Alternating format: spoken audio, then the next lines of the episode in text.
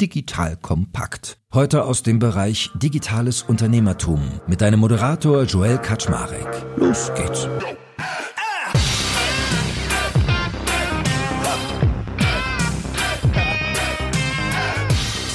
Hallo Leute, mein Name ist Joel Kaczmarek. Ich bin der Geschäftsführer von Digital Kompakt und heute mal eine besondere Folge, denn wir machen heute mal ein bisschen Gedankenkino und zwar ein bisschen Hypothesen. Denn der liebe Daniel Sabo, der heute da ist, der ist ja Geschäftsführer bei Körper Digital. Wir hatten ihn auch schon mal als regulären Gast im Podcast. Vielleicht habt ihr die Folge gehört. Wenn nicht, kann ich es auch nochmal gerne verlinken in den Show Notes. Und Daniel und ich, wir unterhalten uns immer gerne über Geschäftsmodelle und ihn umtreibt vor allem das Thema KI sehr intensiv. In unserem Austausch haben wir dann so überlegt, naja, irgendwie ist ja gerade so eine Änderung im Begriff, dass eigentlich gar nicht mehr so dieses Thema Unicorn starten, gründen irgendwie aktuell ist, sondern eigentlich mehr sowas wie so eine Art Phoenix. Also Unternehmen, die sehr schnell in die Profitabilität kommen wo wir uns ein paar Gedanken gemacht haben, die wir heute mit euch mal teilen wollen. Denn ich glaube, da sind ein paar spannende Hypothesen dabei, die für jeden Gründer und jede Gründerin da draußen hilfreich sind, in der aktuellen Phase sich mal Gedanken zu machen über Kapital, Geschäftsmodell und Co. So, und that being said, Erstmal moin moin, hallo Daniel, schön, dass du mal wieder dabei bist. Moin Joel, danke, dass du mich hier hast heute. Ich habe schon gelernt hier äh, Phoenix Founders, ja, also Phoenix wie der Phoenix aus der Asche, das ist so deine Wortkreation, die du für das äh, geschaffen hast, was wir heute besprechen. Wie kamst du darauf? Du, ich kam da eigentlich drauf, ich habe mich ja in der Vergangenheit und auch generell beschäftigt mich sehr viel mit der Thematik künstliche Intelligenz und habe sehr viel Zeit darauf verbracht zu verstehen, versuchen zu verstehen, was bedeutet generative KI, generative künstliche Intelligenz für Geschäfte? Welche Geschäftsmodelle würden, werden daraus entstehen? Und um mich da ein bisschen anzunähern, habe ich mir überlegt, was verändert sich denn dadurch? Und dann kam ich irgendwie auf die Tatsache, wir werden durch künstliche Intelligenz in Zukunft, so glaube ich zumindest, eine Hyperproduktivität sehen bei Office-Jobs, White-Collar-Jobs. Und dadurch wird man eben in der Lage sein, mit deutlich weniger Geld, deutlich weniger Ressourcen mehr Impact haben zu können. Und wenn wir jetzt überlegen, die Startup-Industrie lebt ja sehr stark davon, interessante Geschäftsmodelle zu entwickeln und Investoren, Venture Capitalists zu überzeugen, große Summen Geld in kurzer Zeit zu investieren, um damit große Firmen hochzuskalieren. Wenn man jetzt mal überlegt, wo geht das ganze Geld hin, das so typische Unicorns einsammeln, ganz, ganz viel davon geht in äh, Marketing, Sales, R&D und Vertrieb. Und interessanterweise sind das eben auch die Bereiche, äh, wo man vermutet, dass der größte Impact sein wird durch generative künstliche Intelligenz und die Lösungen, die daraus entstehen. Und dort gibt es verschiedene Einschätzungen, 10 bis 50 Prozent Effizienzsteigerung. Und wenn man das jetzt alles mal hochrechnet, kann man relativ leicht den Case machen, dass ein gleichwertiges Unternehmen, das sich zuerst mit künstlicher Intelligenz versucht zu positionieren, nicht als Produkt, sondern in den internen Prozessen mit 20, 30, 40 Prozent weniger Kosten das Gleiche erreichen kann. Und das finde ich dann schon ziemlich imposant. Und ich glaube, das wird die Zukunft sein oder in dieser nächsten Welle der Investmentwelle, wo Kapitaleffizienz King ist und nicht Bewertung. Ja, na, vor allem der andere Faktor, für den Geld ausgegeben wird, ist ja HR, also People. Und wenn man die spart durch Technologie, wenn da quasi mehr Effizienz drin ist, dann ist da richtig Musik drin. Und wir können ja nochmal ganz kurz drüber sprechen, weil bis dato war es ja so, wenn wir über Kapitalverfügbarkeit gesprochen haben, die war ja in der Vergangenheit hoch. Und dann waren ja eigentlich zwei Maßgaben äh, immer relevant, nämlich das eine Growth, also mit welcher Geschwindigkeit wird gewachsen. Und das zweite vielleicht ein Stück weit auch Bewertung. Also immer dieser Habitus, wer jetzt hier äh, die Unicorn-Bewertung einem liefern kann mit hoher Wahrscheinlichkeit und schnelles Wachstum erzielt, der ist irgendwie attraktiv. Und über Profitabilität, da machen wir uns vielleicht ein bisschen später Gedanken. Das hat sich ja brutal gedreht. Was sind so deine Marktbeobachtungen dazu? Meine Marktbeobachtungen dazu sind, Bewertungen sind noch immer relevant, weil eben sehr viel Geld investiert wurde zu Bewertungen und die Investoren gerne ihr Geld zurück hätten und deswegen wieder große Bewertungen brauchen. Aber das wird ein großes Problem werden für viele Firmen. Man sieht es auch so ein bisschen, dass viele attraktive Firmen leise und unauffällig vom Markt verschwinden, weil es eben keine Möglichkeit gibt mehr, äh, so richtig mit den Bewertungen vernünftige Exits hinzulegen. Auf der anderen Seite sieht man natürlich, dass egal wohin man schaut, auch zum öffentlichen Markt, also stocklisted Softwarefirmen, der Fokus ein bisschen wegschiftet von Wachstum, Wachstum zu egal welchem Preis und hingeht zur Thematik Kapitaleffizienz, Burn Multiple und Profitabilität. Und ich glaube, das wird sich eben auch weiterspiegeln in der Zukunft. Weshalb ich immer auch glaube, dass zukünftige Jungunternehmen mit deutlich weniger Kapital zurechtkommen müssen, als das in der Vergangenheit war. Die gute News ist, das war auch schon mal vor 10, 15 Jahren so, dass man mit deutlich weniger Geld Firmen aufgebaut hatte, insbesondere in der Frühphase. Und die noch bessere Nachricht ist, man kann das jetzt, wenn man das richtig aufsetzt, deutlich effizienter machen, weil ich eben mit den gleichen Menschen mehr Output erzeugen kann, wenn ich künstliche Intelligenz in meine Prozesse nativ einwebe. Ja, ich erinnere mich noch daran, als ich irgendwie früh in der Startup-Branche unterwegs war, also so zwischen 2009 und 2012, wenn da jemand 5 Millionen Euro bekommen hat, dann haben sie über den drei Monate lang geredet, ne? Also das war noch irgendwie the thing. Von daher in der Tat. Ja, jetzt ist es, so eine, ist es so eine durchschnittliche Angel-Runde geworden, ja. Genau. das wurdest du eine ganze Zeit lang gar nicht mit dem Arsch angeguckt, wenn du bei irgendeinem so Medium wie unserem damals aufgetaucht bist. Damals mit Gründerszene. Total. Klar, verstanden. Also wenn Kapitalverfügbarkeit runtergeht, dann ist ja auch auf einmal Profitabilität ganz anders im, im Blickwinkel. Jetzt lass uns mal überlegen, was sind denn die Ableitungen daraus? Also wenn ich jetzt gerade äh, Gründer, Gründerin schon bin, also ich glaube, es ist ja jetzt nicht die Logik, dass jetzt jeder Generative KI Startups irgendwie gründen sollte, sondern man findet aber Werkzeuge vor. Was wäre denn jetzt so, wenn du in der Rolle bist, deine Handlungsanweisung? Ja, also ich glaube, das ist ganz wichtig zu sagen, es sollte jetzt nicht jeder auf seinem Produkt künstliche Intelligenz draufschreiben. Ich glaube, das ist nicht zielführend. Das ist auch nicht, was damit gemeint ist. Sondern es ist eigentlich damit gemeint, sich seine Prozesse sehr genau anzuschauen und zu überlegen, welchen Prozessschritt, welchen Businessprozess kann ich mit existierenden Tools oder mit Workarounds, wenn es da noch keine richtigen Tools gibt, effizienter gestalten. Und die Frage ist eigentlich immer, suche Themen, wo Leute, Mitarbeiter viel Zeit drauf verbringen, manuell irgendwelche Tätigkeiten auszuüben und schaue, ob es Lösungen gibt, die diese Prozessschritte optimieren, automatisieren und so weiter. Ein gutes Beispiel ist, bei, äh, wenn man nimmt ChatGPT. Ich nutze es auch gerne, um professionelle Business-E-Mails zu schreiben. Hat bei mir bestimmt so ein pro E-Mail 10, 15, 20 Minuten Zeiteinsparung. Wenn ich das natürlich skaliere jetzt zu Outreach zu Customers Cold und ich es nur noch drei Minuten brauche mit existierenden Tools, die quasi frei verfügbar sind, anstatt 20 Minuten, ist der Effekt natürlich riesig. Insbesondere, wenn ich dann meine Teams enable und dazu hin animiere, auch diese Tools zu nutzen in ihrem Daily Doing. Und da kann man dann, glaube ich, schon mit mehr Output erzeugen und dadurch die Erfolgswahrscheinlichkeiten steigern. Startup hat normalerweise einfach immer zu wenig Ressourcen und insbesondere jetzt, wo jeder gut damit bedient wäre, die Runway versuchen zu verlängern. Hast du gute Methoden und Wege, sage ich mal, wie man diese Implementierung gut hinkriegt? Weil ich weiß, ich habe mit Boris Lokschin von Spriker dazu vor einem ich glaube, fast einem Jahr mittlerweile schon wieder einen Podcast mal gemacht. Der sagte, naja, er hat sich jetzt eine Stunde pro Woche reserviert, sich nur mit zur KI fortzubilden. Ja, also eine Stunde Recherchezeit als CEO von einer irgendwie paar hundert Personen Firma und seine Teams animiert, das alles auszuprobieren. Und also ich habe da gemerkt, die sind ja super avantgarde unterwegs. Also Spriker ist ja eine Firma, da ist ja eine sehr digitale DNA drin, da wird schnell ausprobiert, viel probiert, viel Neues implementiert. Und selbst die haben irgendwie damit zu tun gehabt, dass irgendwie, dass man erstmal diese Cases im Kopf versteht, dass das Team dann auch wirklich ins Doing kommt. Hast du da für dich und oder in deinem Umfeld auch schon so Best Practices entdeckt, wie man da irgendwie besser wird? Das ist in der Tat, glaube ich, herausfordernd.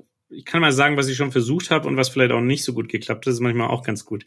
Also eine Sache, was ich selber mache, ich versuche wirklich, ich teste wirklich viele Tools und versuche auch in meinen Prozessen selber zu sehen, was kann ich optimieren und spiele damit so ein bisschen auch wahrscheinlich so die eine Stunde, aber nicht ganz so strukturiert immer von acht bis neun, sondern immer wenn ich ein bisschen Zeit habe, versuche ich da Tools auszuprobieren und relativ schnell eine Antwort für mich zu finden. Funktioniert, funktioniert nicht. Zweite Sache, die ich viel mache, ich rede mit bekannten Kollegen und Leuten, die ich treffe. Was kennst du denn? Was hast du denn gesehen, um da so ein bisschen Impulse zu bekommen? Und das dritte Thema ist, was ich schon gemacht hatte bei unseren Teams, was aber interessante Entwicklung gibt, wirklich äh, unser Marketing-Team oder auch unsere Developer-Teams zu animieren, die existierenden Lösungen zu nutzen und danach zu fragen, ja, was hat es denn gebracht, was hilft es denn? Und ganz interessant, in der breiten Masse, würde ich mal sagen, sieht man eher so ein bisschen, ja, habe ich ausprobiert, ist aber nicht gut, möchte ich nicht weiter benutzen. Was total interessant ist, weil das ist diese Change-Kurve und vielleicht auch gewissen, gewissen Respekt davon, dass ein Tool meine Arbeit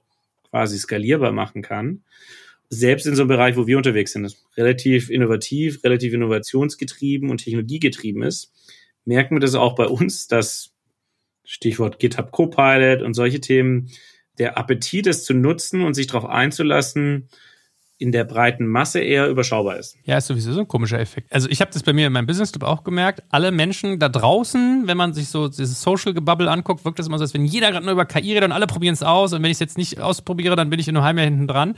Und ich sehe bei mir im Club immer, wo ich ja wirklich viele Menschen habe, dass ganz viele da gar nicht im Doing sind. Also ganz viele Unternehmen setzen das noch gar nicht ein und haben auch manchmal gar nicht präsent und gewahr, was alles so geht. Und es ist ja nicht mal immer nur KI, es ist ja ganz oft auch eher Automatisierung oder Algorithmik, wovon wir reden, was genau. dann manchmal als KI verpackt. Werbung. Aufgepasst! Wenn du ein B2B-Unternehmen bist, möchtest du jetzt deine Sales Pipeline mit neuen B2B-Leads füllen und dafür empfehlen wir dir unseren Partner SalesViewer. SalesViewer lässt sich total einfach erklären. SalesViewer entschlüsselt nämlich Unternehmen, die deine Webseite besuchen und zeigt diese in Klarnamen an. Du und dein Team sehen also ganz genau, wer eure Webseite besucht und wofür sich diese potenziellen KundInnen interessieren. Und dann gibst du einfach Vollgas, denn du kannst diese Unternehmen dann ja zielgenau ansprechen und einfach zu neuen KundInnen machen. Im Marketing und Vertrieb ist das also eine Wahnsinnsunterstützung für die B2B-Lead-Generierung. Deshalb nutzen schon viele Marktführer wie Stepstone, Avato Systems, Spot5, Talon One oder die Vodafone-Tochter Grand Centric SalesViewer und generieren damit täglich neue B2B-Leads. Und wenn das für dich interessant ist, dann teste SalesViewer doch einfach mal kostenlos. Alles, was du dafür wissen möchtest, findest du unter folgender Weiterleitung digitalkompakt.de slash salesviewer. Und wie immer verlinke ich dir das auch auf unserer Sponsorenseite unter digitalkompakt.de slash Sponsoren. Das war's mit dem Werbespot. Ich glaube, der größte Value kommt eigentlich, dass Unternehmen versuchen, Abteilungen, Teams zu schaffen, die sich eigentlich diese ganzen Business-Prozesse anzuschauen und zu gucken, wie kann ich die automatisieren, intelligenter machen und effizienter zu machen. Ich glaube nicht, dass es irgendwie den Chief AI Officer geben wird in der Hinsicht, irgendwie so ein Technologie-Stack wieder, sondern die große Herausforderung ist, wie kann ich in jeden Business-Prozess schauen, Automatisierung von Prozessen zu erreichen, um effizienter zu werden. Und im Startup ist es, glaube ich, der Vorteil, gerade wenn du ein bisschen früher unterwegs bist, einfach von Anfang an auf diese Tools zu setzen, die es dort draußen gibt und im Mindset zu haben, das muss doch besser gehen. Also ich glaube, das ist eine ganz wichtige Sache, auch als CEO von einem Startup zu sagen, jetzt habe ich irgendwie so fünf Leute, die Cold Reach, Outreach E-Mails schreiben. Aber mal sozusagen, das muss doch besser gehen. Und dann eben nicht locker lassen, bohren, vielleicht mal selber zu schauen, weil die fertigen Produkte, die ich einfach Plug and Play nehmen kann, die gibt es, glaube ich, wenige. Man muss da, glaube ich, so, ein bisschen seine Workflows bauen. Aber ich glaube, da liegt extrem viel Potenzial vergraben. Du hast ja eben gesagt, also auch ganz interessant mal zu hören, was du ausprobiert hast, was nicht so funktioniert hat. Was war das denn bei dir, wenn es um die Einführung von KI-Toolings und Denkweisen und Prozessen geht? Ja, ich glaube, es ist halt immer schwierig zu sagen. Also gerne hätte ich ja immer so einen Agenten, wie so ein, wie so einen virtuellen Assistenten, der eigenständig so Multischritt-Themen ausüben kann beispielsweise Artikel gelesen, Zusammenfassung gemacht, Grafik gemacht, Social Media Posts zum Beispiel. Also das einfach automatisch macht. Das könnte man sich jetzt natürlich bauen. Haben wir auch einen gemeinsamen Bekannten bei dir aus dem Business Club, der dafür, glaube ich, der richtige Ansprechpartner wäre. Aber das wird dann schon sehr aufwendig. Und da ist dann eher so die Sache, was ich gesagt habe, vielleicht ist es auch einfach einfacher, Standard-Tooling zu nehmen, ChatGPT etc., pp, Canva und noch ein bisschen manuelle Arbeit reinzustecken weil der Aufwand ist dann doch relativ hoch, um, sagen wir, das letzte, die letzten 10, 20 Prozent Zeitaufwand rauszuholen. Also das ist so eine Sache, wo ich gesehen habe, diese Vollautomatisierung mit einem Tool oder so Custom-Apps hat zumindest bei mir nicht so gut geklappt. Das zweite Thema, was eben nicht so gut geklappt hat, war Teams einfach zu sagen, schau dir doch mal das Tool an und verwende so in deinem Daily Doing. Da habe ich echt so Hoffnung drauf gesetzt, dass dann, dass man wirklich Effizienzen sieht. Das hat bei uns jetzt bis jetzt auch nicht so gut geklappt hat vielleicht verschiedene Gründe, aber das ist, glaube ich, vieles da eben auch Change Management, weil man immer auch den Case finden kann, ja, aber das ist nicht ganz so gut. Ja, vielleicht ist es auch nicht ganz so gut, aber es ist 90 Prozent mit 10 Prozent der Zeit und das ist, finde ich, in vielen Cases schon ein guter Return aber hängt von der Persönlichkeit, glaube ich, auch immer der Person ab, wie man sowas dann einschätzt. Und was glaubst du, woran lag es, dass es nichts gebracht hat, deinen Teams zu sagen, probier das doch mal aus? Also was hat gefehlt als Element? War das so, was du gerade beschrieben hast, dieses Whataboutism? Also es gibt ja noch irgendwie, but what about this tool, das kann ja das besser und what about that tool, das kann das besser? Oder woran scheiterte das? Ich, ich glaube, es war so ein bisschen die Sache, Herausforderung. Einerseits ist natürlich, verändert dann natürlich die Arbeit und reduziert vielleicht auch die wahrgenommene Wert, den man selber generiert mit seiner Arbeit. Ich glaube, das ist so ein bisschen was, vielleicht so eine innerliche Distanz erstmal davon schafft. Und das zweite Thema war, glaube ich, die Tools. Wir sind ja noch am Anfang der Technologiephase und die Tools, die existieren, die sind schon echt impressive, wenn man da mit offenen Augen äh, sich die Sachen anschaut und können schon sehr, sehr viel. Aber die sind natürlich far from being perfect. Also da gibt es noch viel, was nicht funktioniert. Und ich glaube, das ist ein bisschen auch so dieses Erwartungsmanagement. Ja, es geht ja auch gar nicht drum, um Menschen zu ersetzen oder überflüssig zu machen, sondern es geht eigentlich drum, die Menschen zu augmentieren und sie wie so ein Assistenten, Co-Piloten wirklich an die Seite zu stellen, um eben produktiver, effizienter zu sein. Und ich glaube, da ist, glaube ich, noch bei vielen die Sache, ich habe es ausprobiert, aber es ist nicht, nicht 110 Prozent. Ist ja okay. 90 Prozent und noch Feintunen vom Output sind wir trotzdem besser äh, unterwegs. Das ist ganz interessant. Wir sehen das im Marketing, im Software Development Bereich, dass da immer viel, ah, so richtig hilft mir das nicht. Weil ich immer noch ein bisschen skeptisch bin. Aber immer wenn ich es ausprobiere, ich finde es schon ziemlich impressive und sehe da schon viele Effizienzsteigerungseffekte in den Workflows, wo ich es viel einsetze. Also ich habe zum Beispiel auch vor kurzem einen Podcast gemacht, da ging es um KI im HR und es ist ja brutal, was du da machen kannst. Das heißt ja jetzt nicht, dass ein Roboter deine Vorstellungsgespräche führt, ja. Aber wenn du halt äh, Inbound-Bewerbungen irgendwie screenen willst in großer Anzahl und dann quasi auf dem Wege schon mal vorselektieren, wer passt und wer passt nicht und dann vielleicht automatisiert den Leuten Absagen zu schicken, die nicht passen. Oder wenn bestehende Leute da sind, auch mal zu gucken, wo können wir die noch irgendwie verbessern, effizient. Also es gibt so, so viele Anwendungsfälle, wenn man anfängt drüber nachzudenken. Und ich hatte so zwei der echt erfahrenen HR-Leute dabei und ich hatte den Eindruck, auch die haben mit KI, hatten die ja auch echt Respekt vor. Und ich frage mich, woran das manchmal liegt, dass obwohl diese krassen Effekte sichtbar sind, mit meinetwegen noch Fehlertoleranz oder Fehler oder Notwendigkeit zur Fehlertoleranz, warum aber trotzdem die Leute so zögerlich sind. Hast du für dich ein Werkzeug gefunden, wie man so ein Team dazu kriegt, dass die da offener sind und wirklich mehr ins Ausprobieren kommen? Also wir haben da verschiedene Ansätze. Wir haben ja ein Portfolio von Firmen bei Körper Digital und ich weiß, in einer unserer Portfoliofirmen äh, hat der CEO mal relativ klares Statement gemacht. KI wird euch nicht ersetzen, ihr werdet aber ersetzt werden von den, den Personen, die KI nutzen in ihrer Arbeit. Das hat dann schon mal einen Effekt gehabt. Das war vor allem auf dem Thema UX Research, Wireframing und der Thematik. Da hatten die Kollegen mal die Diskussion und das, das hat wirklich in einer gewissen Weise den, den Blickwinkel geöffnet, sich auf die Tools einzulassen, weil die nicht mal die Tools ausprobieren wollten. Das war, glaube ich, wirklich so die Sache, oh, Gefahr, Gefahr mein Job. Ich glaube, die zweite Sache liegt halt ein bisschen daran, man muss, glaube ich, auch den Standard definieren, gegen was messe ich das denn?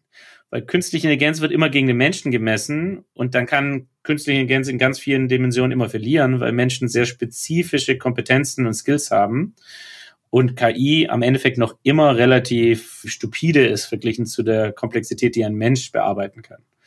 Und deswegen muss man, glaube ich, auch mal diese Definition versuchen zu verstehen, was hilft es mir denn und gegen was messe ich es denn? Und ich glaube, die größte Herausforderung ist generell eben wirklich diese Angst, ich gebe meine, die Bedeutung meiner Arbeit ab, weil die eine Maschine das machen kann. Ich glaube, selbst Teams und Menschen, die sagen, das ist gar nicht der Grund. Ich glaube, das ist aber wirklich was tief in der Psyche, glaube ich, diesen Respekt vor diesem, vor diesen Tools ausmacht, weil es natürlich schon so, bleiben wir bei deinem Beispiel, Absagen für, Kandidaten geschrieben hat. Es ist natürlich schon auch ein bisschen erschreckend, wenn man sagen kann, ich habe das mein Leben lang gemacht und jetzt passiert das einfach automatisch und kein stört dass es automatisch passiert, weil es gut genug ist. Vielleicht nicht ganz so gut, ist auch okay, aber eben gut genug.